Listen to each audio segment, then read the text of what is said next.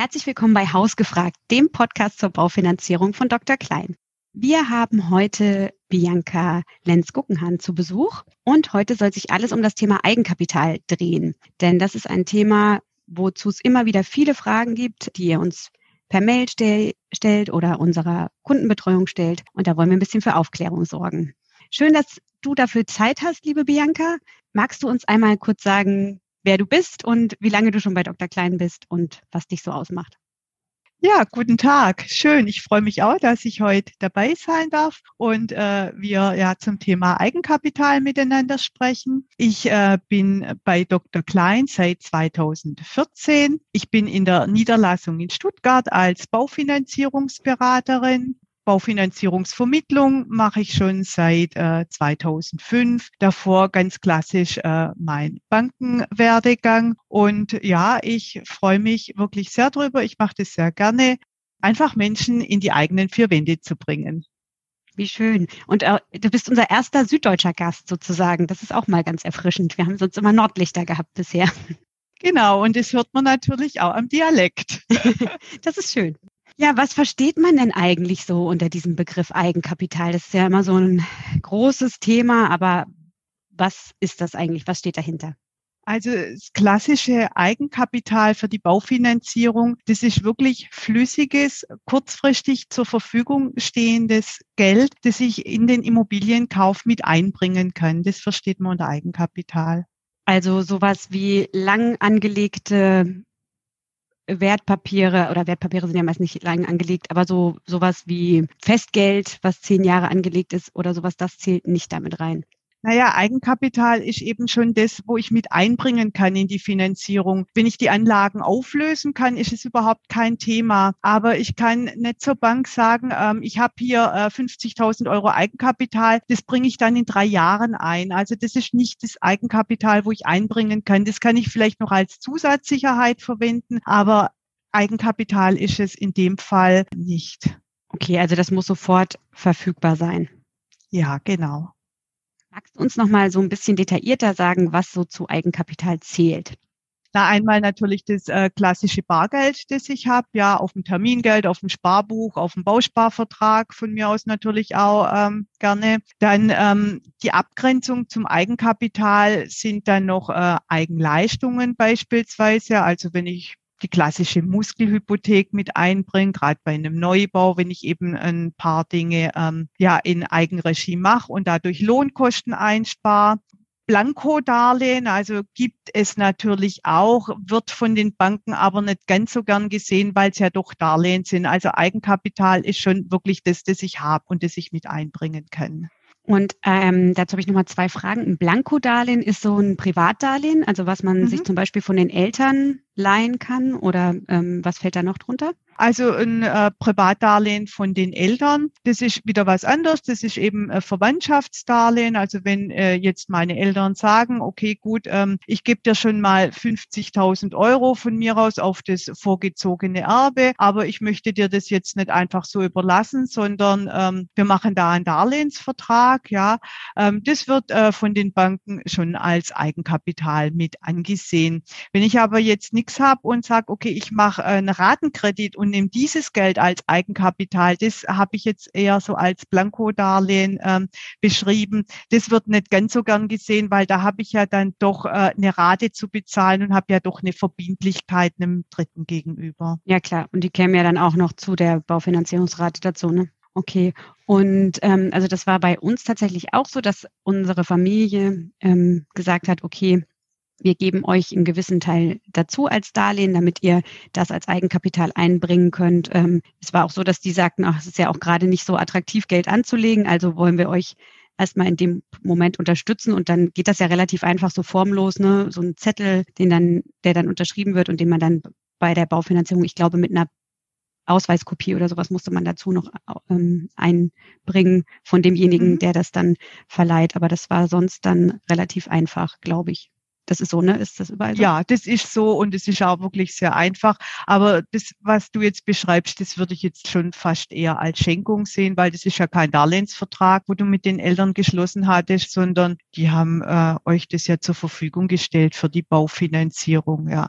Das zählt aber dann ganz klar zum klassischen Eigenkapital. Da ist ja keine Rate, wo äh, zu bezahlen ist, sondern ähm, ja, das ist legitim. Also einfach ein Dreizeiler von den Eltern. Wir stellen unseren Kindern den Betrag X zur Verfügung, Nachweis, dass es eben auch vorhanden ist und eine Ausweiskopie ist vollkommen ausreichend. Und warum ist es eigentlich so wichtig, ähm, das Eigenkapital für die Banken? Da geht es ganz einfach auch um äh, das, das Risiko für die Bank selber mit der Kreditvergabe. Ja, die Bank nimmt ja die Immobilie als äh, Sicherheit mit rein. Und je mehr Eigenkapital ich einbringe, also je weniger Darlehen ich benötige für die Finanzierung, desto weniger Risiko hat die Bank. Und je weniger Risiko, desto günstiger äh, der Zinssatz, die Kondition. Deswegen ist das Eigenkapital von der Bankenseite her natürlich schon sehr wichtig. Und natürlich, wenn Eigenkapital da ist, erleichtert es ganz einfach die Finanzierung für alle Parteien. Also je weniger ich einbringen darf, desto risikoreicher ist ja die Baufinanzierung für die Bank und das lässt sie sich mit höheren Gebühren sozusagen berechnen ne? oder bezahlen. Genau, ja, das lässt sie sich bezahlen, ja, genau. Das gibt Zinsaufschläge, genau. Mhm. Mhm. Und ähm, kann man sagen, irgendwie so ein bestimmter Prozentsatz ist sinnvoll oder gibt es da so eine Faustregel? Ich weiß, früher sagte man, sowas mit 20 Prozent plus Nebenkosten soll man einbringen. Das ist ja heute bei den Immobilienpreisen fast utopisch, gerade für junge Leute. Gibt es da Sagt man das trotzdem noch so? Ist das noch die Faustregel, die du auch deinen Kundinnen und Kunden mitgibst oder ist es ganz individuell? Also es ist schon äh, individuell und Gott sei Dank auch flexibler. Im Lehrbuch oder wenn man mal im Internet recherchiert, steht natürlich immer ganz gern drin 20 bis 30 Prozent. Aber das ist natürlich eine Menge Geld, auch äh, gerade bei den Immobilienpreisen, ja. Welcher junge Mensch hat das schon? Das ist mal das eine. Was wichtig ist, was ich immer sage, was man einfach mit einbringen sollte, sind die Erwerbsnebenkosten. Also wenn ich eine Immobilie kaufe, dann fällt ja Grunderwerbsteuer, Notar und äh, oft auch Maklergebühr an. Und das sollte schon aus Eigenkapital bezahlt werden.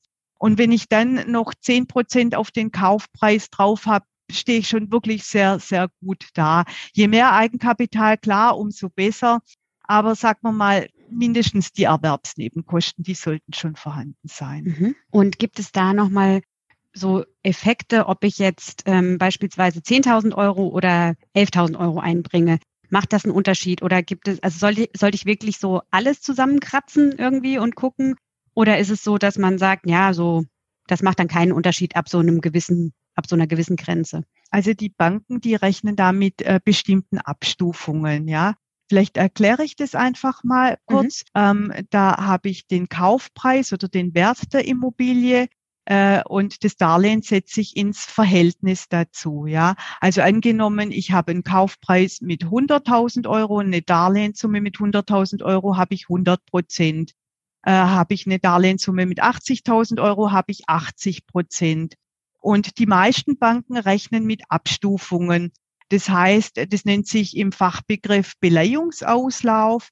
Und äh, der Beleihungsauslauf, die Abstufungen, die sind in der Regel bei 100 Prozent, 90 Prozent, 80, 70, 60. Und äh, ich selber in der Kundenberechnung, also in der Kundenberatung, rechne da komplett an diese Abstufungen ran. Ja, also das heißt, ähm, wenn ich jetzt hier einen Beleihungsauslauf habe mit äh, 68 Prozent, dann sage ich, komm, mach mal 70 Prozent, behalte die zwei Prozent. Ja, wenn ich sehe, ich bin jetzt bei 72 Prozent, frage ich, kann man nicht nur irgendwoher ein paar Euro einbringen, dass wir einfach an diese Beleihungsgrenze rankommen. Weil diese Beleihungsgrenzen sind wiederum maßgeblich wichtig äh, für den Zinssatz. Mhm. Okay, also es macht Sinn, wenn ich an diese Grenzen komme, dann zu sagen, okay, lieber noch mal ein bisschen was zusammensuchen, weil dann der Zins günstiger wird.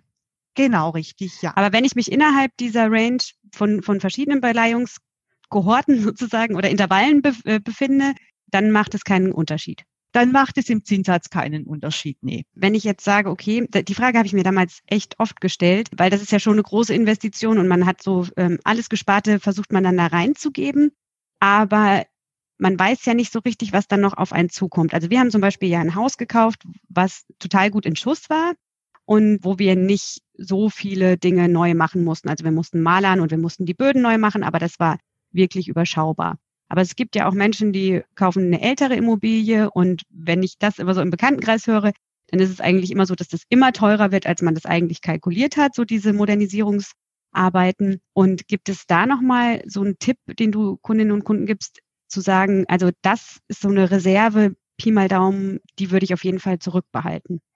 Also vielleicht erst mal einen anderen Tipp, wo ich da mitgebe, gerade bei einer äh, gebrauchten Immobilie, ja, wenn man vielleicht einfach aussieht, das ist eine ältere Immobilie. Klar, es kostet alles Geld, die Erwerbsnebenkosten sind da, aber ich rate wirklich jedem, äh, nochmal mit einem Sachverständigen in die Immobilie reinzugehen. Ganz einfach, dass man absehen kann, was sind denn da noch für Kosten da. Das können Laien einfach oftmals schwer beurteilen und dann wirklich nochmal die paar Euro mit in die Hand nehmen und den Sachverständigen bezahlen. Also das finde ich mal sehr wichtig, der Punkt. Und der zweite Punkt mit der Reserve. Wenn ich mir es leisten kann mit der Reserve, natürlich ist es gut, eine Reserve zu bilden, gerade bei einer älteren Immobilie oder bei einem Neubau, dass da noch ein bisschen Reserve da ist, sagt man mal von ähm, ja, je nachdem, Wert von der Immobilie, aber so 20.000 Euro wären immer ganz gut, wenn man das noch als Reserve hat. Aber es muss natürlich auch machbar sein. Okay. Das mit dem Sachverständigen, das ähm, haben, sagen tatsächlich alle Menschen, die wir im Podcast bisher hatten, ähm, auch inklusive mir, weil das bei uns auch damals total wichtig war. Also ich fand das einfach für die Sicherheit ähm, sehr, sehr wichtig, zu, zu sehen, ähm, was kommt eben in den nächsten Jahren eventuell. Und der hat uns dann gesagt, okay, die Heizung ist alt, da müsst ihr den Betrag rechnen. Und das, das hat, ist auch alles eingetroffen. Wir haben im Januar die Heizung auswechseln müssen nach drei Jahren. Also tatsächlich, das ist, finde ich schon ziemlich hilfreich. Und das ist ja auch ganz spannend, weil die erste Podcast-Folge, die wir jemals aufgenommen haben, war ja die in der Vergleich zwischen Schottland und Deutschland, die Baufinanzierung. Ja. Und in Schottland ist das ja sehr, sehr viel transparenter. Also da bekommt man immer so ein Pamphlet zu der Immobilie und da steht genau drinne, was gemacht werden muss und auch welche Sanierung energetischer Art, welche Auswirkungen auf ähm, den Energieverbrauch zum Beispiel haben ob und wann sich das amortisiert. Das finde ich ein bisschen transparenter als in Deutschland. Aber nochmal zurück zu der Reserve. Du sagtest ungefähr 20.000 Euro ist ein sicheres Polster, aber natürlich ähm, mit Augenmaß, um auch zu gucken, klar, ist es jetzt ein Neubau, ist es eine alte Immobilie oder kann man wirklich einziehen, wenn der Gutachter sagt, also hier ist echt alles tipptopp, das sagte der damals bei uns, außer die Heizung, dann ähm, ist es ja wahrscheinlich auch im eigenen Ermessen zu sagen, okay, dann brauche ich nicht 20, da reichen dann vielleicht auch fünf oder so, ne? Genau, richtig. Deswegen hat, hatte ich das auch nochmal angesprochen mhm. mit dem Gutachter, ja. Zwei Fragen hatte ich dich gefragt, genau. Ähm, wie, wie die Höhe oder ob es da so eine Faustformel zum Eigenkapital gibt. Und du sagtest, die Nebenkosten, die sollte man auf jeden Fall zahlen können. Ähm, das ist ja das, was zu dem Kaufpreis, sowas wie Notargebühren etc. nochmal dazukommt. Aber auch das ähm, bezeichnet man schon als Baufinanzierung ohne Eigenkapital sozusagen, ne? Genau, das ist dann die Kaufpreisfinanzierung. Gut, da kommt es natürlich auch immer drauf an, ja wenn ich äh, mit 30 eine Immobilie erwerbe mit einer Kaufpreisfinanzierung, ist das natürlich was ganz, ganz anderes, wie wenn ich das mit 50 tue. Weil je jünger ich bin, desto mehr äh, Jahre habe ich ja, um zurückzubezahlen. Ja, also je älter, desto mehr Eigenkapital. Das wäre schon auch eine Faustformel, wo ich mit reingebe. Und für wen sagst du, gibt es ganz generell Berufsgruppen oder ähm, irgendwie Lebenssituationen, wo man sagt, also für die Menschen Macht eine Finanzierung ohne Eigenkapital Sinn oder kommt das in Frage oder ist es weniger risikoreich als für andere? Kann man das so clustern? Gut, also es ist natürlich so, wenn der Immobilienwunsch da ist und kein Eigenkapital, ja, dann würde ich es auf jeden Fall mal prüfen lassen. Sagen wir es einfach mal so, dass ich es dann abschreibe, das würde ich nicht tun, sondern man sollte es prüfen lassen. Man muss sich einfach im Klaren drüber sein, eine Finanzierung ohne Eigenkapital ist teurer, wird äh, ist einfach vom, von der Kondition her teurer, auch von der monatlichen Rate, die wird höher sein, weil die Bank möchte ja, dass dann zumindest das fehlende Eigenkapital durch eine höhere Tilgung äh, wieder eingebracht wird, dass das Risiko, ähm, ja, dass, dass einfach die, äh, das Risiko schneller ausgeschaltet wird. Dann muss natürlich die Bonität muss passen. Das heißt, es muss ein sicherer Arbeitsplatz da sein. Es muss ein nachhaltiges, gutes Einkommen da sein, ja. Und wie ich schon gesagt habe, das Alter spielt eben auch eine große Rolle. Abschreiben würde ich es nicht, weil man muss ja doch immer auch im Gegenzug sehen, ähm, wenn ich nichts kaufe, dann habe ich eine Miete und die Miete mhm. habe ich ja auch. Da fragt mich ja auch keiner, wie kann ich die bezahlen, wie lange kann ich die bezahlen. Deswegen eine Prüfung ist es allemal wert.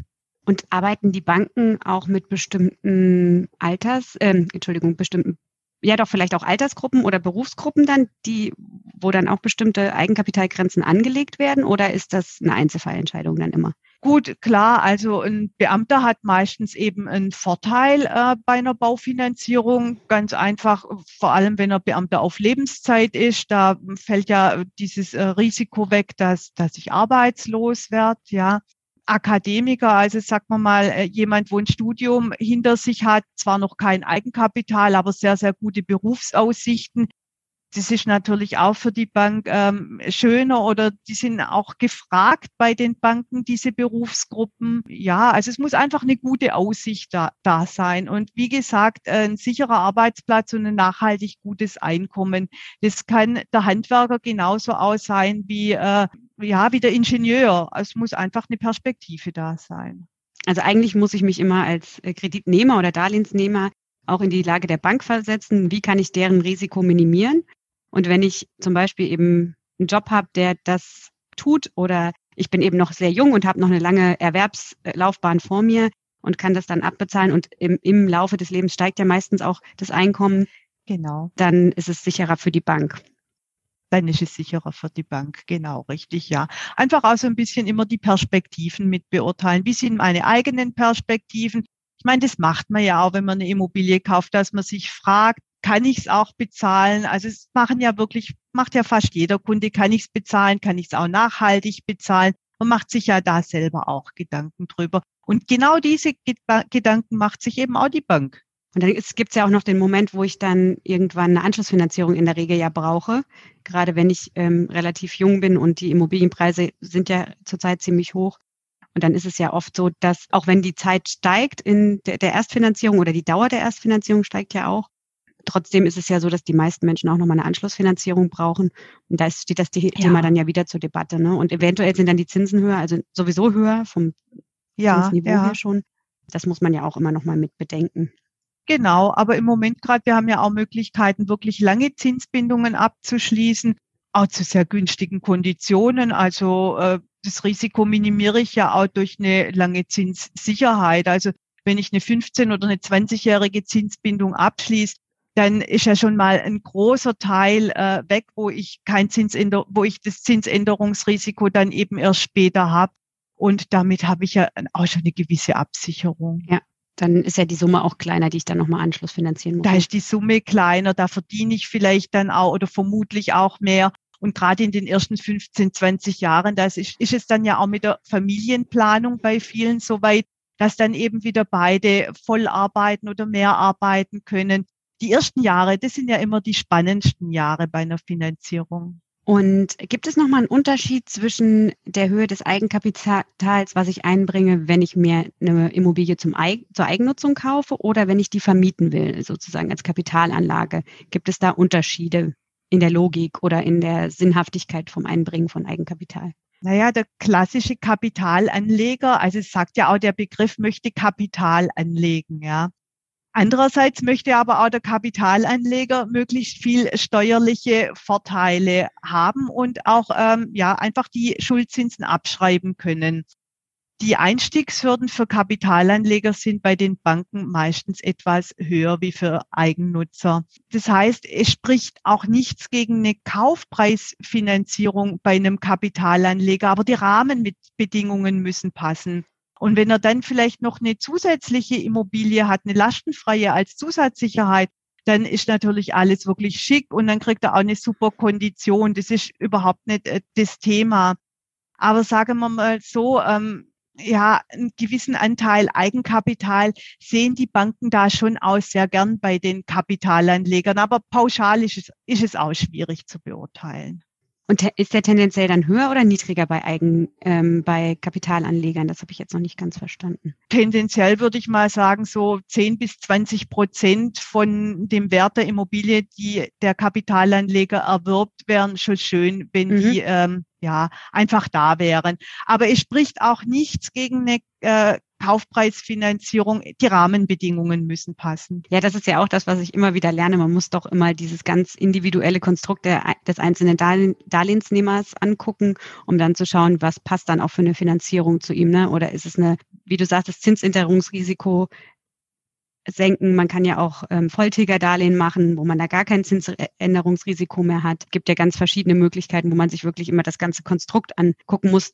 Unsere Eltern haben auch Häuser und da hatten wir auch überlegt, wollen wir die mit einbringen als Sicherheit? Macht das nochmal was an den Zinsen aus. Aber da ist es so ein bisschen die Frage, wie wertvoll ist das Haus, was, ähm, was da ist oder was schon abbezahlt ist, das Elternhaus sozusagen, und wie wertvoll ist die Immobilie, die ich kaufen will. Und das war bei uns ein großer Unterschied, weil das Haus, was wir gekauft haben, deutlich teurer war als unsere Elternhäuser. Dadurch hat das nicht so viel Sinn gemacht. Da gibt's aber sicherlich auch andere Konstellationen, wo es sinnhaftiger, sinnhafter ist. Ne? Also so eine lastenfreie Immobilie als Zusatzsicherheit bringt eigentlich immer Zinsvorteile. Ja. Man muss es mal gegen, gegenüberstellen. Klar, es kommt natürlich auch wieder auf den Eigenkapitaleinsatz an. Also wenn ich schon 20 Prozent Eigenkapital habe, dann ist wirklich die Frage, brauche ich noch so eine Zusatzsicherheit? Macht es noch Sinn? Aber das Thema bei der Zusatzsicherheit ist natürlich auch, die Zusatzsicherheit ist dann auch gebunden für die äh, Darlehenslaufzeit oder für die Zinsbindung erstmal. Das heißt, wenn dann die Eltern vielleicht in fünf Jahren überlegen, das Haus zu verkaufen und vielleicht eine altersgerechte Wohnung kaufen zu wollen, dann brauche ich wieder die Bank und brauche da eine Freigabe dafür. Also da muss man sich auch drüber im Klaren sein. So eine Zusatzsicherheit ist eben auch erst zunächst erstmal gebunden. Und ich muss äh, wieder schauen, wie kriege ich die frei, ja. Ja. Und das müssen ja die Eltern auch mitmachen. Ja, ich finde es ich find's auch ein schwieriges Thema, weil die Eltern haben ja auch die Immobilie abbezahlt und jetzt ist die Immobilie abbezahlt. Man wohnt in, einem Lasten, in einer lastenfreien Immobilie. Man möchte aber vielleicht den Kindern das auch nicht verwehren und sagen, ja komm, dann nimmst halt eine Grundschuld, aber fühlt sich vielleicht auch nicht so wirklich mm. wohl. Also ist schon eine Abwägungssache. Gell? Da muss man sicherlich auch ganz transparent mit den Eltern drüber ins Gespräch gehen. Ne? Genau, auf jeden Fall. Wir waren ja auch vorhin nochmal dabei, so eine Immobilie ist oft die größte finanzielle Herausforderung, die ich so im Leben habe oder die Investition, die größte, die ich habe. Mhm kann ich das denn irgendwie absichern? Also für den Fall, du sagtest, Go, die ersten Jahre sind immer die spannendsten. Was ist ja. denn, ähm, wenn ich arbeitslos werde? Also Corona, hm, ähm, bestimmte Branchen sind da betroffen. Wie kann ich denn so eine Baufinanzierung absichern, dass nicht sofort ähm, alles in sich auflöst sozusagen. Ja, also das ist auch wirklich ein sehr wichtiges Thema, gerade in der Baufinanzierung, die Absicherung. Man kann das Risiko Arbeitslosigkeit absichern, ist aber eher unüblich bei einer Immobilienfinanzierung, aber möglich ist es. Was viel, viel wichtiger ist, die Themen, ist einfach, ähm, einfach als Beispiel, eine junge Familie äh, erfüllt sich den Traum vom eigenen Haus. Der Mann ist vielleicht doch im Moment gerade der Hauptverdiener, weil die Frau bloß halbtags arbeitet, weil sie eben noch mit zwei kleinen Kindern daheim ist was passiert jetzt, wenn der Mann stirbt, ja. Also man will das ja immer gar nicht so recht mhm. alles an sich ranlassen, aber es gibt einfach diese Themen. Und dann hat oftmals eben der verbleibende Ehepartner gar nicht die Möglichkeit, die Immobilie noch weiter zu bezahlen und muss ausziehen. Deswegen, was ich ganz, ganz wichtig finde, ist immer diese äh, Risikolebensversicherung und zwar auch in Höhe von der Darlehenssumme und auch beide. Also nicht bloß einer, sondern wirklich beide. Das finde ich eine ganz wichtige Versicherung. Dann muss man sich natürlich überlegen, was passiert, wenn ich berufsunfähig werde. Ja, das muss man auch wirklich mit einkalkulieren. Ich rate jedem von meinen Kunden, macht eine Versicherungsberatung und zwar beide, nicht nur einer, sondern beide und trefft dann eine bewusste Entscheidung. Auch wenn ich mich gegen eine Versicherung entscheide, weil es ist ja nicht Pflicht, aber selbst wenn ich mich dagegen entscheide, muss es eine bewusste Entscheidung sein, dass man nachher nicht sagt, ach, hätte ich doch gewusst, dann hätte ich es ja gemacht, ja. Und das ist ja auch, also genau wie du sagst, total sinnvoll, dass das eben beide machen, weil es sind Themen, mit denen man sich nicht gerne beschäftigt. Arbeitslosigkeit, Todesfall, Krankheit sind alles so Themen, die man natürlich gerne von sich weghalten möchte. Aber wie du sagst, es kann eben passieren und dann sollte man auch sicher sein, dass dann hat man ja gena genau in solchen Situationen hat man dann ja eigentlich andere Sorgen, als sich um die Baufinanzierung kümmern zu wollen und müssen. Genau, das ist ja das Thema dann, ja. Kannst du sagen, mit welchen Kosten man dann so Pi mal Daumen rechnen muss, wenn man so eine Risikolebensversicherung beispielsweise abschließt? Nee, das, ist, das kann ich wirklich schwer sagen, weil da kommt es dann wirklich drauf an, das Alter, das ist sehr, sehr maßgebend. Die Vorerkrankungen, sind Vorerkrankungen da, ja. Dann natürlich die Darlehenssumme selber. Also je jünger, desto je jünger und je gesünder, desto günstiger. Also ich denke mal, da kommt man bestimmt schon äh, mit 30 Euro im Monat für äh, 300.000 Euro Darlehenssumme hin, sage ich jetzt einfach mal so Pi mal Auge. Aber das muss man individuell berechnen. Und es muss natürlich auch, müssen auch Leistungen sein, die zu einem passen. Also das ist genauso wichtig wie die Baufinanzierungsberatung, ist einfach die Versicherungsberatung und das gehört zusammen. Genau, du leitest da wahrscheinlich deine Kunden dann auch an einen Spezialisten für Versicherung weiter, ne? Ja, also das ist auch nicht mein Thema, das ist nur am Rande mein Thema, sondern wenn da einer Interesse hat, da haben wir ja auch Möglichkeiten, da mache ich dann den Kontakt mit dem Kollegen und der Kollege setzt sich dann eben nochmal mit den Kunden zusammen. Super, also ich habe gelernt, je sicherer das Darlehen für die Bank, desto günstiger ist mein Zins. Also je jünger ich bin, desto eher ist es wahrscheinlich, dass ich auch ein bisschen weniger Eigenkapital einbringen kann weil ich noch eine lange Erwerbslaufbahn habe und die Wahrscheinlichkeit besteht, dass ich noch mehr verdiene im Laufe des Lebens. Und trotzdem ist es immer gut, je, so viel Eigenkapital wie möglich einzubringen und weil dann der Zins einfach günstiger ist und die Kosten für mich niedriger sind. Und es gibt bestimmte Effekte, so Struktureffekte, wenn ich eben mich innerhalb bestimmter Intervalle befinde oder an bestimmten Grenzen äh, befinde, dann macht ein bisschen Eigenkapital mehr auf jeden Fall Sinn, weil sich dann der Zins signifikant verändern kann. Genau. Und dafür sind wir ja auch dann da, diese Grenzen auszuloten. Ganz vielen Dank, liebe Bianca. Das ähm, hat mir sehr viel Spaß gemacht und hat mir auch ähm, neue Perspektiven nochmal gezeigt und nochmal viele Details gezeigt. Ich hätte noch ähm, so ein paar Fragen an dich in unsere Schnellfragerunde. Hast du Lust dazu, da mitzumachen? Ja, sehr gerne. Genau. Würdest du gern ähm, in der Stadt oder auf dem Land leben? Hm, in der Stadt. Und Baumhaus oder Hausboot? Boah, Hausboot. Magst du es eher vintage oder modern? Mm, eher modern. Minimalismus oder Luxus? Naja, wenn du mich so fragst, Luxus. Mieten oder kaufen? Kaufen. Fertighaus oder Architektenhaus? Na, wenn ich auswählen könnte, Architektenhaus, klar. Strandhaus am Meer oder Hütte in den Bergen? Strandhaus am Meer. Tiny House oder Schloss? Schloss.